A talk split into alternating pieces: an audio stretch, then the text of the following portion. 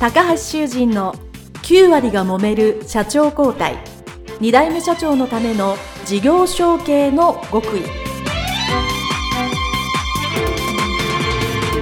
この番組は2代目社長専門経営コンサルタント高橋修人が経営に悩んでいる2代目社長やこれから社長になる後継者に向けて経営力を伸ばし会社を引っ張れるリーダーシップを身につけるための番組です。これまで数百社をコンサルティングした実績から2代目社長ならではの悩みを知りその解決のための独自理論によって2代目社長もまた従業員も幸せに仕事ができることを目指した内容です。皆様明けましておめでとうございます。事業承継コンサルタントの高橋修人です、えー、本日は2021年の事業承継に関わるトピックスということで、えー、新年のご挨拶を兼ねてお話をしていきたいと思います。これを聞きの皆様はですね、2021年のお正月を静かにお迎えになったかなと思っております。えー、昨年のですね、えー、2020年を考えると、大変な年だったということで、えー、ここではね、えー、一つ一つ深く掘り返しませんけども、えー、皆さんはですね、非常に大変な中一生懸命、えー、活動、行動されてですね、後継者、もしくは後継社長として、必死に頑張って乗り越えてきた一年であったかと思います。そしてそういう大きな変革があった2020年を、今度はそれがベースとなった今2021年ですよね。ですので、2021年、この1年ですね、えーまあ、もっと大きな変化があるかもしれませんが、えー、この1年どうしようかというのをですね、ちょっと皆様と一緒に考えていきたいと思います。えー、まずはですね、もう本当に大きく変わった、そして今それが基本というかスタンダードになりつつあるというのがですね、まあ、人と人と会うのが、えー、以前ほど気軽じゃないというかですね、えー、なるべく画面を通して会うということが多くなったっていうのはですね、もうほんとこれを、えー、お聞きの皆さん間違いないと思うんですよね。えー、私もですね、えー、いろんな相談を受けたり、もしくは、えー、こちらから情報発信をするにおいてですね、基本的にも、えー、このポッドキャストはですね、もう3年ぐらいやってますけども、えー、ネットのね、音声配信だけではなくて映像の配信であったり、もしくはセミナーもオンラインにしたりということで、えー、こういう画面を通じて皆さんにお会いするということにですね、非常に、えー、慣れた一年だったかなと思いますし、今度はそれが、この一年は、それが基本となって、じゃあ、この次、どういう展開するんだっていうことがですね、えー、皆さん考えることだと思います。えー、そして、えー、じゃあそういうオンラインでね、情報を発信するということが、えー、大切だというのは、まあこれ目に見えることで、えそれまた後でお話しするんですけど、えそのオンラインにいろんなことが切り替わったことによって、いろいろ気づいたことがあると思うんですよね。一つは、これはもう私も含めて皆さんもそうですが、今まで人に会おうと思ったらその会社、その場所、もしくは待ち合わせ場所にお互い行かなければならなかったのが、もう会社にいてですね、その時間になってパソコンをピッと開けば、まあ、そこで商談なり、情報共有ができてしまうっていう、こう、移動するという時間が減りましたね。これがですね、非常に大きいことだと思いますね。そうすると、多くの後継者、後継社長の方、私お会いしているのは、時間が増えた。ということなんですよね。まあ、それまで移動に使っていた時間を、すべて、まあ、会社内、もしくは、え、現場で仕事、あの、仕事なり、いろんなことに使えるということで、その時間の大切さがね、改めて分かった一年だと思います。ですから、えー、まあ、私ね、常々言っているのは、その、後継者、後継者長として仕事も大切だけど、それ以外のプライベートだったり自分の時間も大切だという意味においてはですね、そこがすごく使える時間が増えたんじゃないかな。会社も仕事もきっちりしながら、その反面家族や自分の時間も大切するというですね、こういうまあ両輪がしっかり回る世の中になってきたんじゃないかな。ですから、その大切なことに大切な時間を使うということがですね、これは全員ですね、後継者、後継社長だけじゃなく、おすすめの人もですね、皆さんそう思うようになってきているんじゃないかなと思います。そしてもう一つ、この時間に関わることで言うと、オンライン、もしくは在宅ワークもそうですけど、ネット上のやり取りがですね、これも仕事上で普通にできるようになったと。慣れてきたということで、ますます、いわゆる IT 化が進むということですね。今まで紙でやり取りして、え、いちいち打ち込んでたというような作業が全部ネット上で共有で打ち込めるようになったり、え、もしくはちょっとした、え、簡単な、うん、まあ、管理ソフトであったり、システムを組めばですね、非常にスムーズにできるようになったということで、これも仕事の効率化というのがですね、測れていると思うんですよね。で、これは、それこそ1年とか2年前だと働き方改革ということで何とか推し進めようとしたんですけど、なかなか変わらない社会がですね、もうコロナで一気に変わったということは間違いないと思います。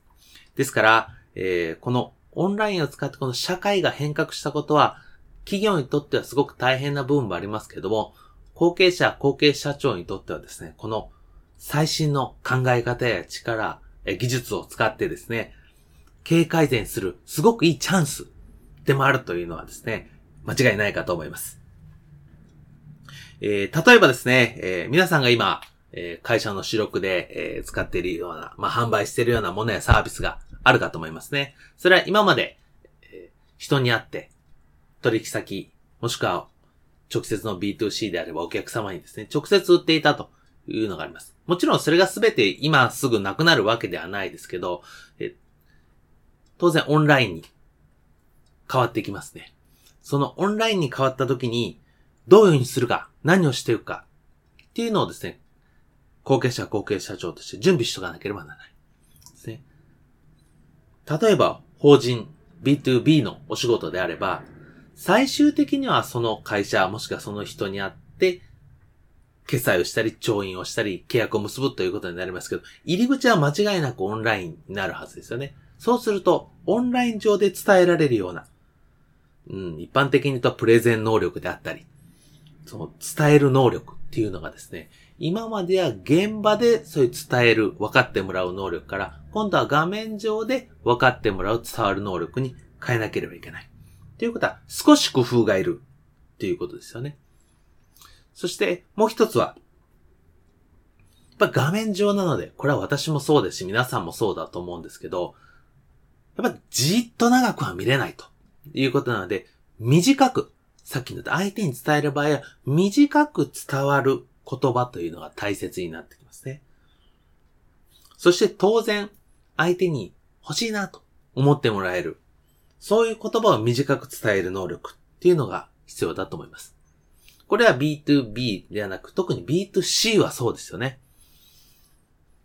おっと思ってもらえる。そういう言葉の使い方だったり考え方をですね、これは自分目線ではなく、顧客目線で考える。っていうのがね、重要だと思うんですよね。えー、まあ、例えばですね、ついこの間、えー、やった話なんですけど、えー、あるですね、日本酒を売っているところに来まして、えこの日本酒をたくさん売りたいというところですね。まあ、いろんな、えことをですね、その、店主が、まあ、二代目社長なんですけどね、え言ってると。で、結局どうやって売ってるんですか？っていうとですね、幻の日本酒だと言って売ってるわけです。非常に美味しいと。でもあんまり売れないと。うん、幻の日本酒だって言って買う人は少ないだろうなと思ってですね、えー、いろいろ私が話を聞いて、じゃあ、幻、なんで幻かっていうとですね、あのその昔ですね、えー、江戸時代の話ですけど、そのお酒をですね、将軍が買い占めちゃったわけですよね。買い占めて、シチューに出ないようにしたと。あまりに美味しすぎて。だから、幻になったんですね。そのお酒は。なんで、じゃあ、それの方がいいんじゃないかと。美味しすぎて将軍が買い占めたお酒っていう風にしたわけですね。そうするとですね、あ、そうなのかということで、そこから売れるようになりました。ですね。えー、内容は一緒です。値段も一緒です。パッケージも書いてません。例えば、その、ああ、そうだというふうに人に思わせる、こういうことがですね、重要になってきます。なぜかというとですね、やはり、そう、物質的なことも大切なんですけど、画面上からするにやっぱこれいいなと。そういう画面上からもつながりがわかるようなですね、あ、欲しいと思わせる。そういうことが大切なわけですよね。で、さらに言うとですね、えー、今までは東京とか大阪とか、都市にぐって集まってですね、あまあ歩きながら、いろんな話とか、紹介を聞きながら聞いてたのが、ネットの中で情報を取るようになりますから、えー、その地域、もしくはそこにしかない情報を織り込むことがですね、えー、非常に重要です。ですからさっきの将軍だと、えー、もう少し、あの、これちょっと名前とわかるので言えませんけど、えー、有名な将軍の名前なんですよね。そう、有名な将軍の名前をつけるとか、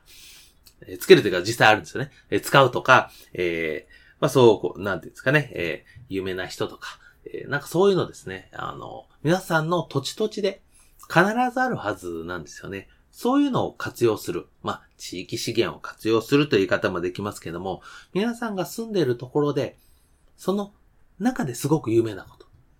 ていうのをですね、活用するのが、特に B2C の場合は重要かなとなってくると思います。まあ、ただしですね、えー、変わらないこともありますね。これは私、何百年変わらないことは一つだけ、こう、ビジネスをしてて、変わらないことは一つだけあるんですね。最終的に決めるのは全部人なんですよね。我々も人だし、買っていただけるビジネス、お客様も人だし、取引先も人だし、従業員も人だし、協力会社も人だし、仕入れ先も人だしということ、最後絶対人なんですよね。ですから人対人のそういうところの関係性であったり、つながりをとても大切にする。ですね。今まで以上に画面とか、面と向かってですね、共有する時間が少なくなればなるほどですね、やっぱ大切にしてると。そして、まあ一般的ですけど、感謝であったり、えー、そういうこう、なんていうんですかね、えー、その人のことを思ってやることですね。まあ、不義理をしないとか、まあ、誠実にするとかですね。まあ、そういうことはですね、やっぱ今まで以上に大切になるんじゃないかなと思っています。ですから、えー、皆さんにとってね、まずやっていただきたいその IT を。使ってですね、えー、オンラインでどうやって PR するか、もしくは、えー、その効率化の方ですね、効率化をどうするかっていうのをぜひやっていただきたい。というのと同時に、結局最終的に人なんだから、人対人。まあ、ここは私がよく講座とかコンサルでやってる心理学とか、えー、組織論とか、えー、そういうことになってくるんですけど、やっぱり人間は最後感情で動くので、感情で動いて、こちらがと一緒に動いてもらえるような、そういう振る舞いとか言葉遣いとか、えー、考え方とか仕組みとかっていうのが当然後継者経営では重要になってくるわけですね。えー、つい、えー、先日もですね、え、相談があったんですけど、やっぱり従業員さんと関係がうまくいかない。どうやって引っ張っていったらいいんですかと言った時にですね、えー、一つお話した内容が、創業社長であれば、やっぱり自分の信頼できる俺についてこいですね。嫌な奴はやめたらいいということで自分の本当に価値観であったり考え方であったり、そういう近しい人がどんどん集まってくるわけですね。で、そこに後継者、後継者長がすると、当然価値観とか考え方がそもそも全然違う人たちを引っ張っていかなきゃならないということで、そこの苦労がね、必ずあると思うんですけど、えー、それはまあ、今日はお話できませんし、あの、ポッドキャストの中でもね、あの、いくつかお話してるので、えそういう脳科学とか心理学を使って引っ張っていける。そういうリーダーシップをですね、発揮しなければならない。っていう意味では、この人対人の大切さが普遍だということはですね、改めて、え2021年キーワードになるんじゃないかなと思っております。それでは、えー、今日はですね、2021年の冒頭ということで、今年の事業承継のポイントについてお話をさせていただきました。どうもありがとうございました。